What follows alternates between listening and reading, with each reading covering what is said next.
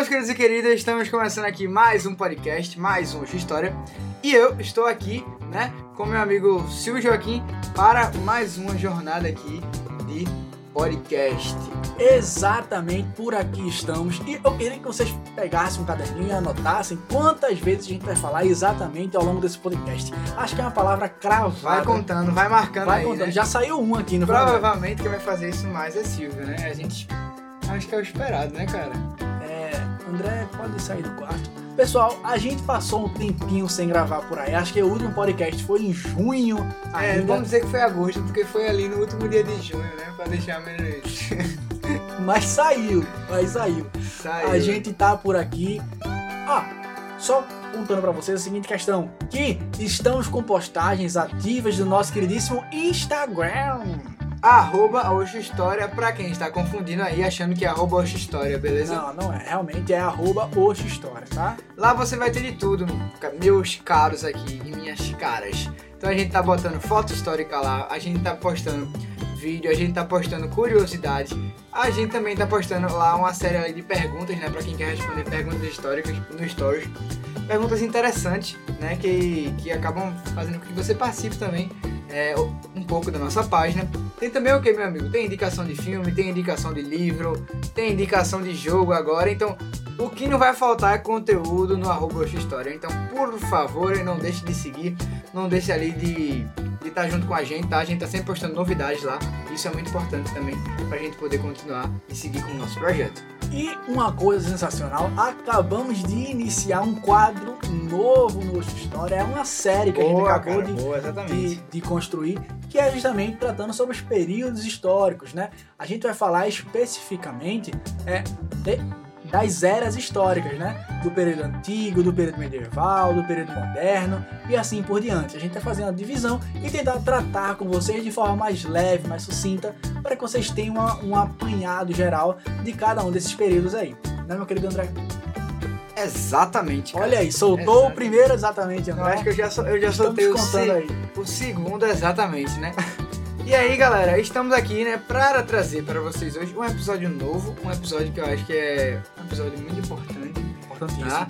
É, a gente vai falar sobre, sobre uma das coisas, é, um dos grandes movimentos, né, que a gente teve no Nordeste, mas especificamente de uma figura aí que às vezes não é muito falada. Porém, galera, esse episódio aqui vai ser top, mas já lhe adianto aí que na próxima, tá, no próximo episódio a gente vai tentar fazer pelo menos de 15 em 15 dias, tá? O próximo episódio vai ser sobre um assunto aí que vocês já pediram bastante. Imagina aí que a maioria já sabe que assunto é esse, a gente tá dizendo já no nosso Instagram, a gente já respondeu várias vezes, né, dizendo, ó, a gente vai gravar, mas aí quando a gente tiver um episódio mais legal, quando a gente preparar, juntar mais informações, pra ser uma parada massa. Outra coisa também que eu peço pra vocês é, tá ouvindo esse episódio aí dos diferentes agregadores, tá ouvindo no iTunes, se estiver ouvindo no iTunes, né, ou no Apple Podcast, coloca lá cinco estrelinhas no nosso podcast, avalia, por favor, porque isso ajuda bastante, né, no nosso projeto aqui, pra gente poder trazer esse conteúdo pra cada vez mais e mais pessoas. Outra coisa, se você não tá é, vendo no iTunes, pega esse link aí do agregador que você tá vendo, compartilha com o próximo, compartilha com um amigo que você acha que gosta de história, mesmo que não queira fazer Enem, que não tá estudando pra concurso nem nada, mas que queira ouvir uma boa história, que queira aqui se divertir junto com a gente, que você sabe, né, que a gente tá sempre fazendo essas loucuras ao vivo aqui. Essa todos, então- né? É, compartilha, segue a gente no Instagram e é isso, galera. Muito obrigado a você que tem assistido. Assistido. Essa aí foi não, boa. realmente. Essa foi boa. Estamos passando por Muito obrigado a você que tem ouvido o nosso podcast, beleza? Somos muito gratos por você. Bom, sem mais delongas, o episódio de hoje é sobre Maria, Maria Bonita. Dando continuidade à nossa série de biografias. Caso você não saiba, meu querido ouvinte, minha querida ouvinte, nós temos um primeiro episódio sobre biografias, sobre essas trajetórias históricas, né? O primeiro personagem, nada mais, nada menos, é do que o queridíssimo, o pastor, o reverendo Martin Luther King. Assista esse. po- Ah, assista novo, olha, cai de novo, né? Tá, tá Escute difícil. né? esse podcast. Isso aí tanto da sensacional. aula, né? Tanto da aula. tua, tá- André. tá- É, porque a gente tá gravando aula, né? Então eu já tá tá com isso soltando essa do assista, né? Mas enfim, é um podcast bom, André? demais, tá? A gente passou por toda a história de Martin Luther King, basicamente. Não tudo, mas imagine, um geral muito grande, né? É, não fizemos Desde que, ele, minúcia. desde que ele nasceu, desde da, da, sua, da sua casa, com quem ele viveu, até a sua morte. Então, tem muita coisa legal sobre Martin Luther King. Assista esse podcast, tá lá. Só vai procurar no nosso feed, nosso agregador, que você vai encontrar.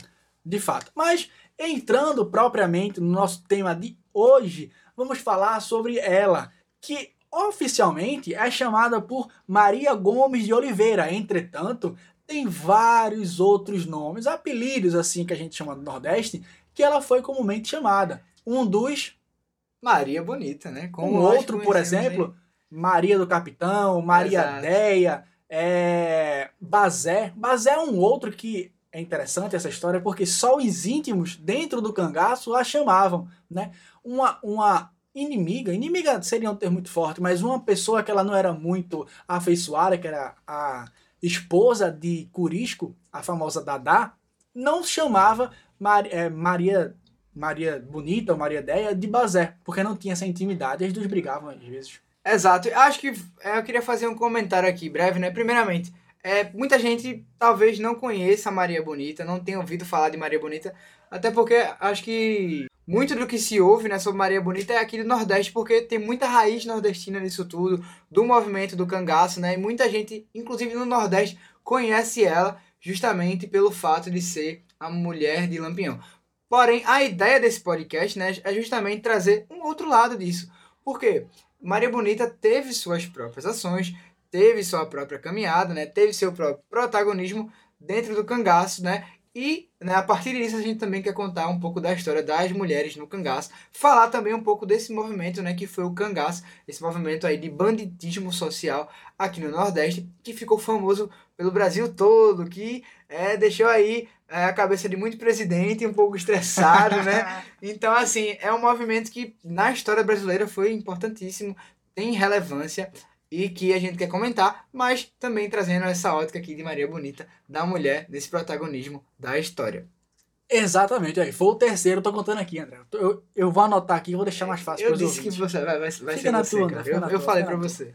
E aí, vejam só, se, se vocês quiserem posteriormente que a gente faça um, um, um podcast específico sobre o cangaço, a gente faz, até porque é um tema muito rico, muito vasto. Acho que, gente- acho que se a gente fizesse programas específicos só sobre o cangaço, a gente teria tema para a vida inteira. Então, se vocês quiserem um podcast específico sobre o cangaço, a gente faz, até porque é um tema muito bom que a gente gosta bastante. Mas hoje a gente vai tratar especificamente sobre Maré Bonita e seus envolvimentos no cangaço, obviamente, que é uma história que vai permear um pouquinho do cangaço e tal, mas tem uma história à parte disso, né?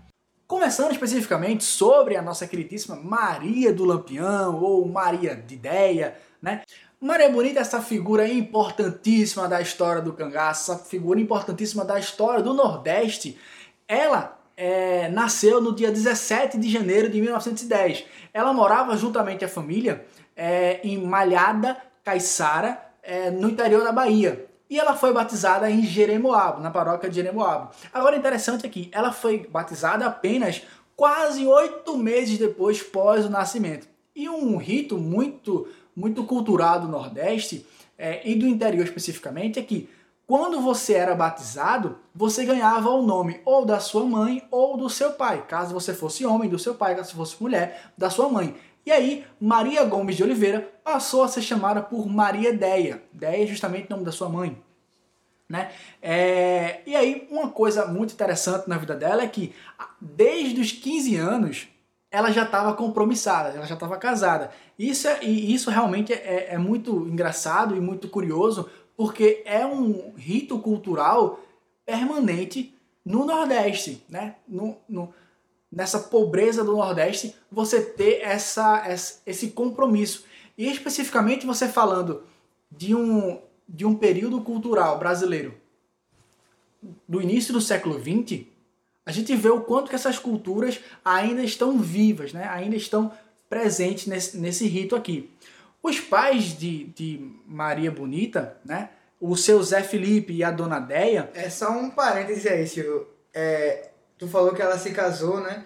E esse cara que ela se casou, José Miguel da Silva, Sim. meu velho, eu queria, eu queria fazer um parênteses nisso aí, porque era uma relação que meu, meu amigo era muito complicado. Primeiramente porque ele só via no bar e a traição eu acho que era dia sim, dia não, né? Constante, né? A Era constante a certeza. traição e basicamente ela, primeiro, ela não gostava muito dele, não, não, não era uma relação muito saudável. E isso é um, vai ser um dos pontos importantíssimos é, para que depois, né, ela possa procurar, né, seu amor, suas, como é que eu posso dizer, seus fetiches é, amorosos em outra pessoa, né? Então, esse casamento desde o começo para ela nunca foi algo que trouxe muita felicidade, que trouxe satisfação para a mulher, né, que ela queria ser. Então, desde sempre aí é, é importante a gente mostrar essa insatisfação dela com esse casamento que inclusive foi muito cedo, né, que Silvio acabou de comentar.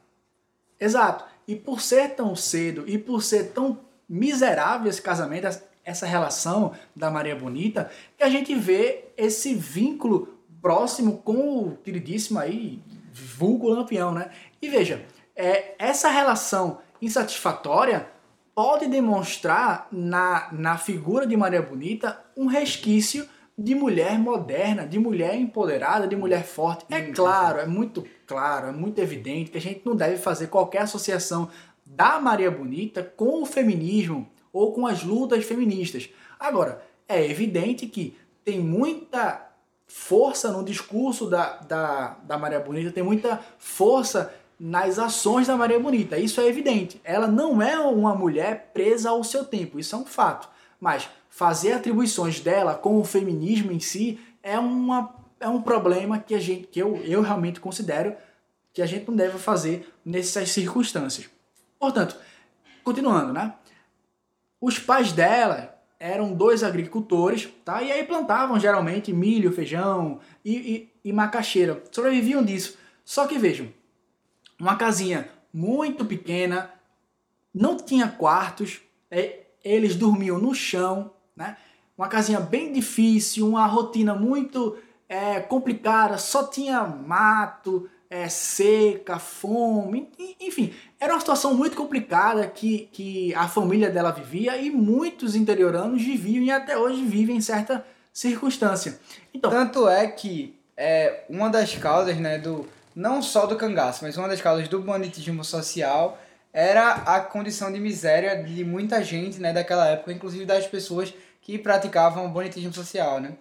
A gente também tinha uns fanáticos, como tem, inclusive, já vou recomendar aqui um podcast que a gente fez sobre a Guerra dos Canudos, que são movimentos ali que estão basicamente no mesmo século, né, no mesmo no mesmo contexto, digamos assim, de miséria social, né? isso. mas com algumas causas e ações diferentes.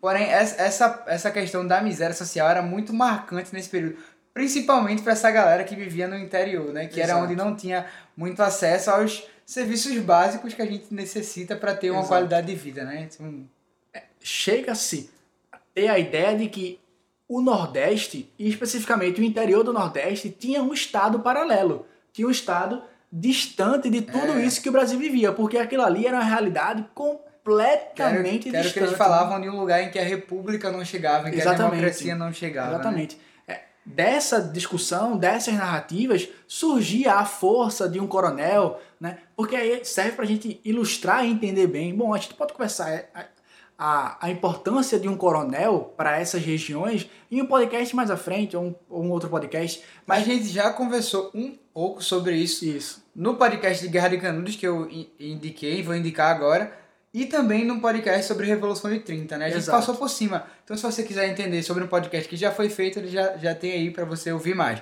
Mas, obviamente, se você quiser que a gente faça aí Especificamente, é, né? especificamente vai lá no nosso Instagram, fala com a gente no direct, manda uma mensagem que aí a gente faz. A gente atende aí, né? A gente vê Se as possibilidades e faz. pra fazer. Exato. Então, é, esses coronéis que tomavam conta de certas regiões, eles tinham muito poder. E a palavra deles era a última. Se eles dissessem, ó, vai sair daí, vai fazer isso, vai fazer aquilo, vai morrer, era feito. Estava feito. Então, essa condição toda degradava muito é, todos os fatores familiares, né? Exato. E só pra ficar mais claro, né, esses coronéis eram justamente esses líderes locais Isso. dessas comunidades, né? Que muitas vezes ajudavam, tá? Não só eram miseráveis, mas muitas vezes ajudavam. Porém, na maioria das vezes, né? Quase sempre eram ligados ao seu interesse, ao que eles iam conseguir com a ajuda da população, né? Só para deixar claro esse contexto aí do Brasil que a gente vivia, né? De coronelismo e de muito... Na verdade, era, era uma... Era uma... Como é que eu posso dizer? Era uma escada, né? Era um ciclo de troca de favores, né? Exato. Que, que vale a gente entrar. A gente tinha um coronel... A política, do, a política do, dos, dos governadores. governadores, né? Que é o. ah, na verdade, para ser mais, mais sucinto, né? a gente tinha um líder em cada âmbito Exato. que, que trocava a favor. Então, por exemplo, o coronel era o nosso líder local. E aí a gente tinha o governador, Governador. que era nosso líder estadual. A gente tinha também os. O próprio presidente, o próprio né? presidente na que era esfera nosso- federal. Na, na esfera federal. Então, é, de certo modo, essas três figuras aí trabalhavam para que todos eles se mantessem no poder Isso. e trocassem favores sempre, tá? Dinheiro e Um poder mecanismo, né? era um mecanismo para aquilo, aquele mecanismo era um mecanismo para aquele mecanismo sempre Sempre se permanecer, e se permanecer. perpetuar. E é isso que, que é a política dos governadores, né? A gente ter sempre esses líderes, essa figura que estão trocando de favores, tá? Muita corrupção envolvida para que o poder e o dinheiro continuem no Brasil e os interesses pessoais deles. E esses interesses pessoais, essa corrupção, é praticamente o fator master dessa desgraça, dessa miséria social que, por exemplo, a família de Maria Bonita vivia. Né? E inúmeras e milhares de outras famílias puderam viver. E aí você pensa, né, que nesse sentido não tinha às vezes muito que a pessoa pudesse fazer Pois é. Porque é, quando ia para uma votação, ah, se, se os políticos estão assim, então a gente vai mudar. Mas quando ia para votação, muitas vezes você tinha uma arma na sua cabeça para votar num cara. Sem contar que o voto era aberto, E né? o voto, exatamente, porque o voto era aberto, então você tinha que dizer quem estava votando. Então, por que eles não mudavam isso? Porque se você chegar lá e diz que está votando num candidato que eles não querem que você vote, você era ameaçado muitas vezes. Sua família era ameaçada de não receber comida e era ameaçado muitas vezes de morte. Morte. E no presidente, quando você tinha a oportunidade de votar, às vezes, a, mesmo que a votação do seu presidente fosse o que tivesse mais votos, que ele tivesse ganho, quando, quando chegava lá no resultado de apurar a eleição, né, a CVP, que era a Comissão Verificadora de Poderes da época, que era esse órgão responsável por apurar os votos, pegava todos os votos, né, Fazia e uma dizia, leve fazia uma fraude. leve fraude lá e dizia que o, o presidente que ia ganhar o presidente que eles queriam. Então era muito difícil mudar a realidade daquela época Exato. por meios normais, Democrático, vamos dizer democráticos. assim. Só pra isso ficar claro, né? Pra você ver como as pessoas pensavam, né? Como. Exato. Se até hoje é difícil, imagina naquela época que não tinha qualquer fiscalização, enfim, só para você entender o contexto miserável que o Nordeste brasileiro vivia naquela época. Se hoje tá ruim, imagina naquela época. E aí veja, para aumentar tudo isso, Maria Deia tinha nada mais nada menos do que 11 irmãos. Somente. Somente 11 irmãos. Uma casa extremamente pequena, uma monotonia desgraçada, os pais se matando de trabalhar, era literalmente uma subsistência. Imagina tudo isso aí. Enfim, tudo isso é, é, colocava a, a, a família num, Nessa situação de miséria. Exato. dele. E aí ela casou aos 15 anos, como eu disse a vocês. E esse rapazinho com quem ela casou, o, Zé de Neném, né? Que é, que é Zé Miguel. o Zé Miguel, o Zé de Neném, que era apelidado assim, ele era sapateiro, ele era comerciante. Então a família poderia enxergar nesse comerciante talvez uma fuga, pelo menos uma, uma boca a menos para alimentar, que era justamente a de Maria Déia. E assim foi seguindo, né? Esse casamento com várias traições, como André disse, com várias desilusões amorosas, com várias cenas lamentáveis, verdadeiramente, trouxe a Maria Déia um sério desconforto. E quando ela começou a ouvir Histórias. histórias de um certo príncipe encantado do Nordeste, o rei do caba macho. caba macho, valentão, que estava por perto da Bahia, ela começou a se aventurar e entender que provavelmente poderia conhecer esse homem, poderia conhecer esse lindo Ela homem. começou a querer conhecer, né? Querer saber quem ele era. Querer Exatamente. entender um pouco mais sobre a história. Quem é esse cabo aí? Só de ouvir histórias, sem nem às vezes vê-lo, né? Exatamente. Ela já tinha aquele, aquele desejo. aquela ânsia de querer correr atrás. E outra, é, como todo mundo bem sabe, as, incurs- as incursões do bando de Lampião eram nos interiores. Exato. E como ela morava no interior, isso favorecia certa, certo momento dela, né? E ela... Ela, certa vez, poder encontrar, né? Exato. E aí, veja, Lampião e o bando dele, até o momento, isso a gente tá falando ali por volta de 1925, 1927, mil- é, Lampião não tinha passado especificamente na Bahia ainda. Tava ali por Pernambuco, muito por Pernambuco, tava indo para o Rio Grande do Norte, Paraíba, nessas localidades, até mesmo no Ceará. Só que em 1927 aconteceu o primeiro racha na história do cangaço. Foi a derrota histórica do Bando Lampião em Mossoró. Bom, a gente pode contar essa história depois, mas foi uma derrota que assim foi absurdamente histórica para o Bando Lampião. E aí, ele que, que, teve, que teve muita perda de homens, teve muita perda de armamento, de, de, de munição, acabou tendo que se refugiar em, em algum lugar do Nordeste. Acabou parando justamente na Bahia. Numa dessas passadas por Jeremoabo, ele acabou encontrando essa moça bonita, essa moça que encantou os olhos do nosso queridíssimo Lampião. E esse primeiro contato aconteceu em 1929. O cangaceiro fazia inúmeras visitas para essa mocinha. Tu já viu uma história que fala que ele pediu, ou, ou foi ela que se ofereceu, não me recordo agora, fazer alguma galinha lá para ele. Ah, sim. Você lembra disso? Sim. E aí ele gostou da galinha e pediu para ela ficar fazendo várias várias vezes. E esse também foi um dos motivos para que eles se encontrassem, né? Então, Exato. E outra, ele, é, numa, numa dessas visitas, né, ele perguntou a ela se ela sabia bordar. é verdade. Caso vocês não saibam, Lampião era um bom costureiro, um costureiro de primeira linha, de primeira qualidade. E aí perguntando pra ela, ó, você sabe cozinhar? Ela falou, desculpa, é, você sabe bordar? Ela fez, ó, claro que eu sei. A relação dos dois parecia crescer, parecia constante, só que temos um debate muito grande agora, temos uma, um, um enclave muito grande agora.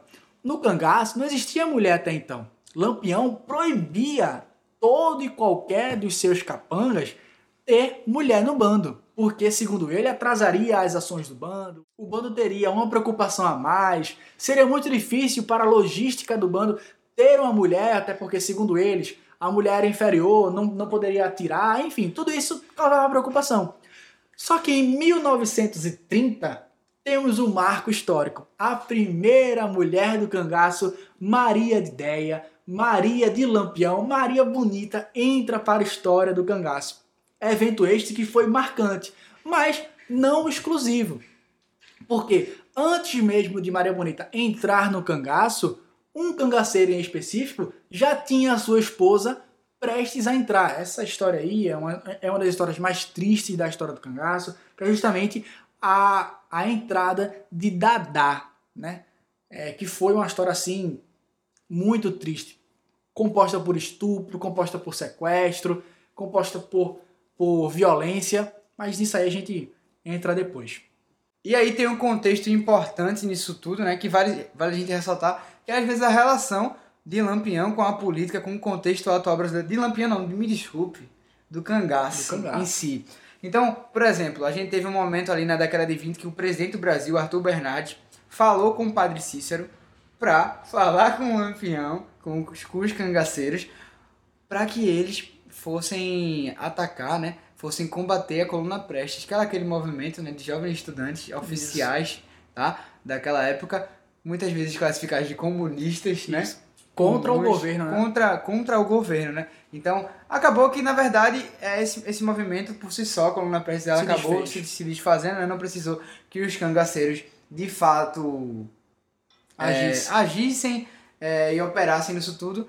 Mas, né, foi o primeiro contato aí que, que Lampião já teve com o Luiz Carlos Prestes, que vai ser também um, um ponto importante para o próximo movimento, né? Que é Isso. justamente o da intentona comunista. Exato. Agora, veja que interessante. O Lampião, ele foi atrás sim da coluna Prestes, sabia? Ele, ele, ele foi atrás. O padre Cícero é, chegou para Lampião e disse: Ó, você vai atrás, você precisa fazer isso pela gente, porque o povo não pode é, ser, ser atacado por esse, por esse bando de malditos, que era assim chamados, né? A coluna Prestes. E Lampião foi atrás. A questão é que Lampião não achou, não se bateu de frente. Porque se encontrasse, ia ser bala até umas horas. E aí, veja, sobre a participação das mulheres no cangaço, e muito envolve a participação da Maria Bonita, que é sempre uma condição é, em especial, nunca é a mesma coisa em relação às outras mulheres, mas fala especificamente da, é, das mulheres, elas não participavam das ações dos cangaceiros. Geralmente, quando os cangaceiros iriam atacar alguma cidade, atacar alguma, alguma localidade, eles eram sempre planejados, que fique bem claro isso, tá? Nunca era do nada. Sempre tinha um, um, um planejamento, uma organização tática mesmo de como fazer aquela cidade. E era sempre muito organizado. Eles cortavam primeiro as comunicações, que na época eram os fios dos Telégrafos. dos telégrafos, depois é, iam diretamente nas pessoas que poderiam ter uma comunicação rápida, é, por exemplo, iam em delegacia, é, se tivesse é, uma jurisdição presente, eles iriam ali logo, enfim, era sempre assim. Então era organizado. As E mulheres. outro fato, né? Tipo assim, você não poderia se comunicar, mas também muitas cidades, né, não tinham polícia, Exatamente. policiamento para poder se defender e quando tinha era muito pouco, né? Muito pouco, era por base de, de, de 10 pessoas, assim, no máximo. Isso era uma cidade rica, né? Tendo, tendo Exato. 10 pessoas para privilegiada. Exato. E aí, veja, as mulheres eram sempre guardadas em uma fazenda de pessoas que ajudavam o, can, o, o, o cangá. O cangaço, o cangaço. E aí e as mulheres em si faziam algumas tarefas, né? É, tinha uma certa divisão, assim, de algumas e outras tarefas. Por exemplo, o homem caçava para poder ter o alimento e a mulher conseguia cozinhar, conseguia Isso. exercer algumas tarefas. Mas na maioria das vezes essas tarefas eram destinadas às mulheres, né? Exato. As Agora, tarefas, digamos, domésticas que não eram exatamente é, né? uma casa, mas essas tarefas assim que a gente entende por tarefas do lado, né? de você cuidar, de você fazer o alimento, de cuidar da Dos próprios cachorros que Exato. tinha no, no, no banda, eram as mulheres que mais é, tinham esse cuidado afetuoso, assim. Agora, vale um fato curioso que essas regras valiam para as mulheres. Maria Bonita em si tinha sempre, como disse a vocês, uma condição especial. Tem relato de Sila, que foi uma cangaceira que sobreviveu e que posteriormente comentou muitas coisas e muitas histórias com a gente.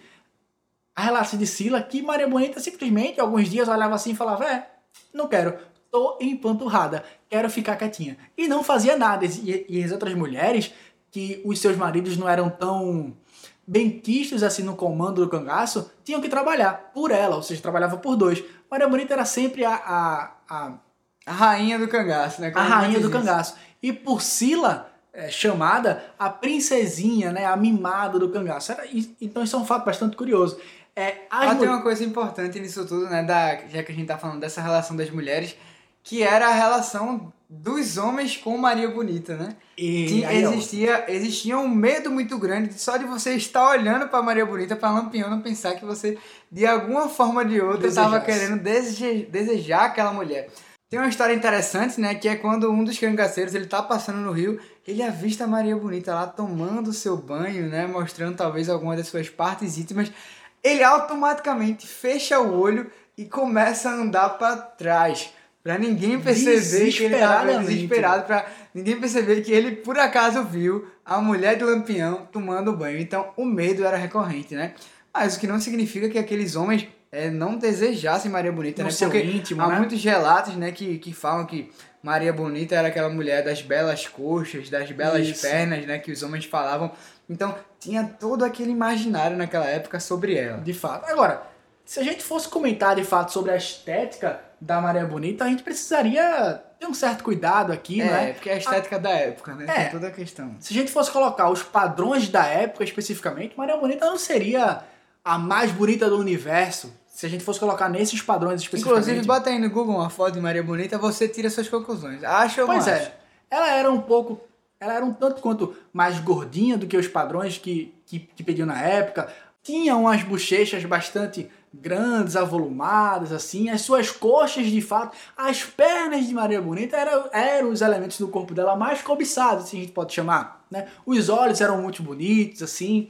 É, e aí, falando especificamente sobre as armas e, a- e ao comportamento das mulheres no cangaço, é um fato bastante engraçado, porque as mulheres portavam armas sim, mas não eram as armas dos homens, né? Aquelas armas grandes e tal, que, é, que são os famosos mosquetões, assim, chamados, né? Era uma arma portada, né, para alguma ocasião especial em que elas precisassem basicamente se defender.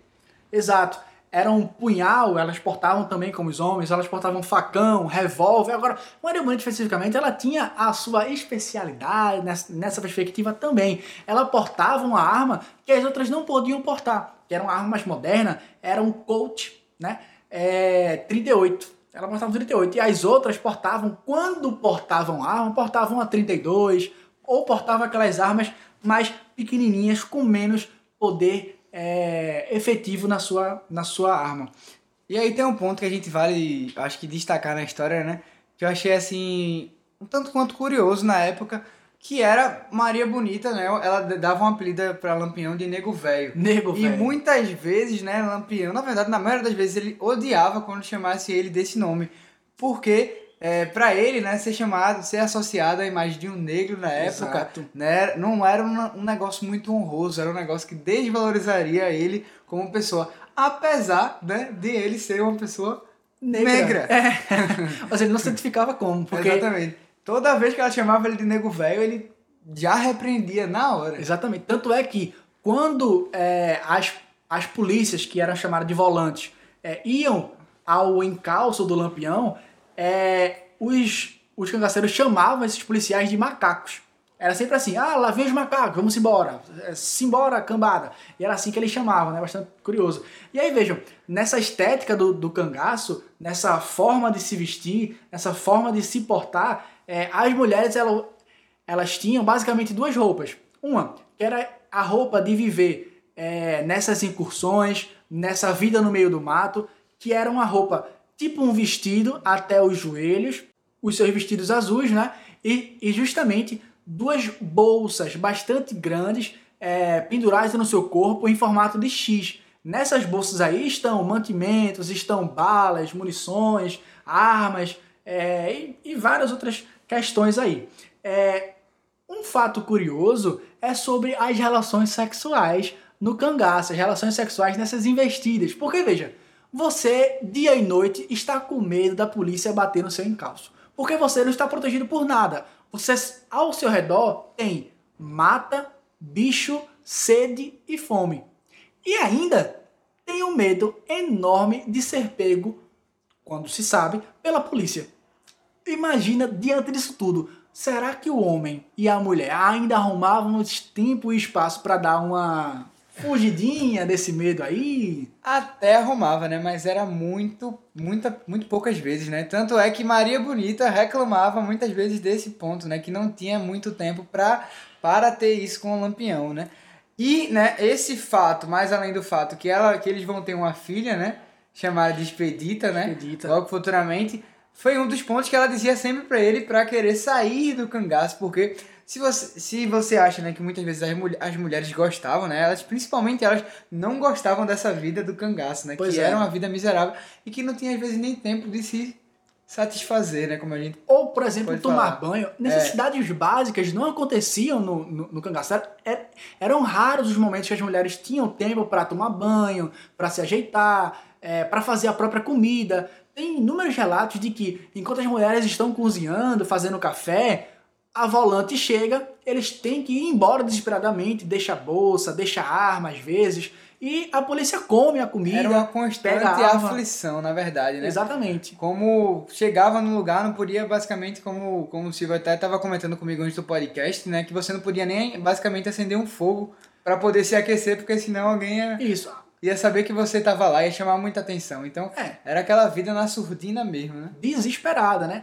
Ah, Só para vocês, só, só pra vocês ficarem sabendo, é, no ato de fugir da polícia, é, eles tinham técnicas para não deixar rastros. Isso é incrível.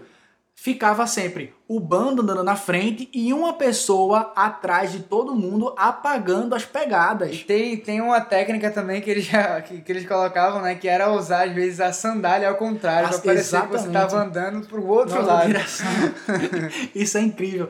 E a polícia, obviamente, também tinha suas táticas, né? De, de percorrer. É, o que acontecia era que nessa época, né, da década de 20 até o iníciozinho da década de 30, a polícia e o governo estavam preocupados com outras coisas Exato. para além do cangaço, né? Tanto é que quando o governo se preocupar de fato com o cangaço, o negócio vai ficar mais feio. Bem pesado. Tanto é que é, as únicas forças estaduais realmente preparadas, realmente fortes e que Lampião temia era só, e, especificamente só, as de Pernambuco, que de fato sempre foram uma pedra no, no, no sapato do Lampião, Lampião que é pernambucano, inclusive, e a, as da Bahia. Qual era a frase que ele dizia? Aquela fra- frasezinha. A, a frase especificamente eu, eu não lembro, mas ele dizia assim: é, na Bahia e em Pernambuco eu passo logo, porque as volantes estão em cima o tempo todo. No Rio Grande do Norte e na Paraíba eu dou uma fugidinha. E em Alagoas eu durmo de cueca. Ou seja, em Alagoas é Tá onde de eu boa. fico tranquilo, porque as forças de Alagoas são assim irrelevantes. Agora, a ironia é que quem acabou dando cabo, quem acabou matando o Lampião foi justamente as forças De é, Alagoas. de Alagoas. Isso é incrível. E aí, André mencionou aqui sobre a filha de Lampião com Maria Bonita. É a única filha oficial desses dois aí. Provavelmente deve ter tido alguns Outros casos aí, né? Até e outras Lampião- filhas até com Maria Bonita, né? Pela história. Até porque era uma vida que era muito difícil você ter um filho, né? Então as filhas e filhos muitas vezes eram mandados para os outros parentes para que assim pudessem ser cuidadas. né? Era a única forma de sobreviver, até Exato. porque é, as crianças não poderiam ficar com o bando, porque na noite, na surdina, ou até mesmo correndo, uma criança chorar, um choro da criança é muito alto. As volantes poderiam escutar e saber automaticamente onde é que estão é, essa galerinha aí. Então, Maria Bonita engravidou em 1931 e em 13 de setembro é, de 1932, é, Expedida, Expedida, ó, Expedita Ferreira Nunes acabou nascendo e ela foi entregue a um casal de vaqueiro lá no Exu, é, em, em Sergipe. Agora não pense, né, que a mãe simplesmente largava, né? Era tanto é, muito que- difícil tanto é o que, processo, tanto é né? que eu comentei antes, né? Que ela ficava toda hora falando, é, Lampião, vamos voltar, vamos ver a nossa filha, vamos, vamos ter a nossa vida, vamos fugir pro lugar mais longe e mais desconhecido possível, que não tem muita gente pra gente ter nossa vida calma. Falava várias, várias, várias vezes. Mas obviamente que Lampião não, não queria Exato. largar essa vida, até porque ele era um dos líderes. Era o líder principal do O cangaço. status provavelmente, que, né? o, que o Lampião tinha, ele não queria largar tudo ele isso. curtia tudo isso, toda a fama de sair nos jornais, inclusive o cara saiu, pasmem, no The New York Times. Somente, Só o cara isso. aqui ó, no Nordeste do interior saindo no The New York Times. Assim como ele chamava, né? O estrangeiro me conhece, né? O Lampião. E aí, nisso tudo, né, falando agora, já que a gente entrou nesse assunto de jornais, né, teve, teve um ponto muito grande, né? Porque em 35 ali, né, quando tava ocorrendo a intentona comunista, é, o Luiz Carlos Prestes, né, que era basicamente um dos líderes da intentona comunista, queria associar a imagem do comunismo e da intentona comunista aqui no Brasil à imagem de Lampião. Então ele vai e entra em contato com o bando, né, com o cangaço, e lança a proposta para Lampião. Só que, na verdade, o que tinha muita coisa que Lampião era, tinha muita coisa que o cangaço era. Era tudo menos ser comunista, né? De fato. Era, eram pessoas que prezavam também pelo dinheiro, né? E aí tinha muito do capitalismo envolvido. Pelos bens materiais. Pelos bens materiais. E aí quando o Luiz Carlos Prestes faz essa proposta, ele não aceita. E aí, depois, logo após isso, tem uma outra proposta que é justamente dos alemães, né? Isso. Da Alemanha das Istas. Tem uma empresas alemãs aqui no Brasil que tem muito investimento. E aí falou investimento, falou dinheiro, falou também a língua dos cangaceiros, né? É verdade. e aí quando eles fazem essa proposta para os cangaceiros, né? Eu esqueci agora o nome da empresa. Bayer. Bayer. Bayer, é isso mesmo. Aquela do sloganzinho, se é Bayer é bom. Essa aí mesmo, Exatamente. Eles fazem esse contrato com o Lampião. E aí, pra ter uma imagem boa do cangaço, né? Eles levam um jornalista chamado de Benjamin É. pra lá. Benjamin Abraão. Benjamin Abraão. E esse jornalista ele começa a fazer várias fotos de Lampião. E muitas das fotos que a gente tem hoje do cangaço de Lampião e de Maria Bonita, né? Tem muita foto de Maria Bonita Tem. feita por Benjamin. Foi justamente nessa parceria. Eles conseguiram trazer uma certa fama maior ainda pro cangaço, pra Exato. Maria Bonita. E também conseguiram, como é que eu posso dizer, humanizar Maria Bonita. E humanizar, inclusive, Lampião Lampião. E o, o cangaço mostrar a vida, si, né? a- o, o O cotidiano dia a dia, daquelas pessoas do dia a dia. O que elas faziam e aí é, mostrar que, que as pessoas também eram carinhosas, que aquelas pessoas também tinham seu carinho quando era o momento de ter, Exato. exatamente. Porque quando era pra ser bruto, eles também eram, mas comendo, fazendo suas necessidades, tudo assim. Rezando, Como- inclusive. é, como pessoas Tem uma imagem muito legal é, de Lampião levando o bando para rezar. Todos eles ajoelhados e rezando a Ave Maria com o texto na mão e tal. O Lampião também era muito religioso. Mas enfim, saindo um pouco do Lampião, entrando de novo é, em, em, em Maria Bonita, tem um fato muito curioso, porque o Diário de Pernambuco, em 17 de fevereiro de 1937, colocou uma nota se referindo a Maria Bonita, dizendo que ela era a única pessoa, observe bem, Ela era a única pessoa no grupo que exercia qualquer ascendência moral sobre o chefe do cangaço. Ela talvez poderia interceder para Lampião para salvar alguma vida. E muitas pessoas que estavam prestes a ser executadas por Lampião na frente de Maria Bonita pediam a ela clementemente: Oh, minha queridíssima Maria Bonita, Maria do Capitão, salve-me pelo amor que você tem à sua mãe, à sua filha. Enfim, são questões, são questionamentos que a gente vê por aí. E aí, veja, a Maria Bonita, juntamente a 11 cangaceiros, foram vítimas de uma emboscada no dia 28 de julho de 1938. Ora, não foi do dia para noite, não foi de um instante só, não foi assim do nada. O reinado do cangaço no Nordeste teve o fim justamente nessa noite, é, ou melhor, nesse amanhecer, nessa alvorada do dia 28 de julho, quando a, quando eles menos esperavam. Quando eles menos esperavam. Justamente em Sergipe. Quando ele tinha medo. Justamente em Alagoas, onde eles estavam mais despreocupados com a vida, na gruta do Angicos. Eles foram pegos de surpresa. Eles foram pegos de. Você não continua, porra, é só continuar. Porque tem que parar a gravação. Não, era só continuar. dava pra errar, dava pra errar. Não, dava pra errar. Eles foram pegos de surpresa por uma traição de um comerciante que acabou ficando com inveja das relações com o Lampião é, e o Pedro de Cândido, né? Mas aí. Dedurou para os policiais. Né? Dedurou né? para, para os policiais. E a turma disse: cadê? Mostra onde está o cara. Exatamente. Mostra onde está o cabo. É, as volantes entraram em contato umas com a outra com a seguinte mensagem: o boi está no pasto. Exato. E aí, o, uma coisa importante, né? Porque ele, como esse cara ele era comerciante, então ele ia entregar lá na, lá na comunidade deles, dos cangaceiros. E aí. Com... Comunidade é foda, né? Lá no alojamento. Comunidade. Comunidade é foda. Quer dizer que comunidade é uma, é uma região estabelecida. Enfim, vá. Tá. Alojamento. E aí, né, um dos pontos importantes para isso era porque esse comerciante ia entregar lá no alojamento, né, as, as mercadorias. Exato. Nesse... Pra ele, e aí ele acabava conhecendo onde era o lugar e ele levou exatamente. Foi. Onde, onde a polícia soube que Pedro de Cândido foi até esse recinto onde estavam todos os cangaceiros e aí pegaram Pedro de Cândido e fizeram ele levar até lá. Bom, Lampião acordou do nada com um tiro no meio do bucho, depois levou um tiro no meio da cara. É, Maria Bonita levou um tiro é, na barriga e ficou pelejando pela. E viu, e viu ainda, né, os policiais cortarem a cabeça do seu marido na Exatamente. frente dela. E ainda implorou para não morrer. Disse que tinha uma filha para criar. Né? Mas... Como, contam as, como conta as histórias aí, os boatos, né?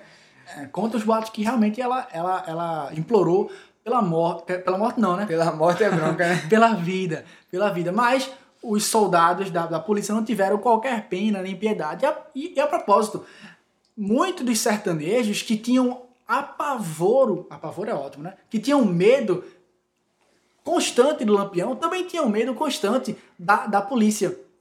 Os sertanejos viviam literalmente entre a cruz e a espada, entre a volante e os cangaceiros. Muitas vezes não sabiam diferenciar se aqueles atos eram da polícia ou eram é, dos cangaceiros. E aí ficava nessa, nessa desgraça, enfim. Tem uma imagem muito famosa das cabeças dos cangaceiros, é, colocadas na escada da prefeitura de Piranhas, que era justamente a localidade onde Lampião estava. E aí é uma imagem extremamente macabra, né? bastante triste.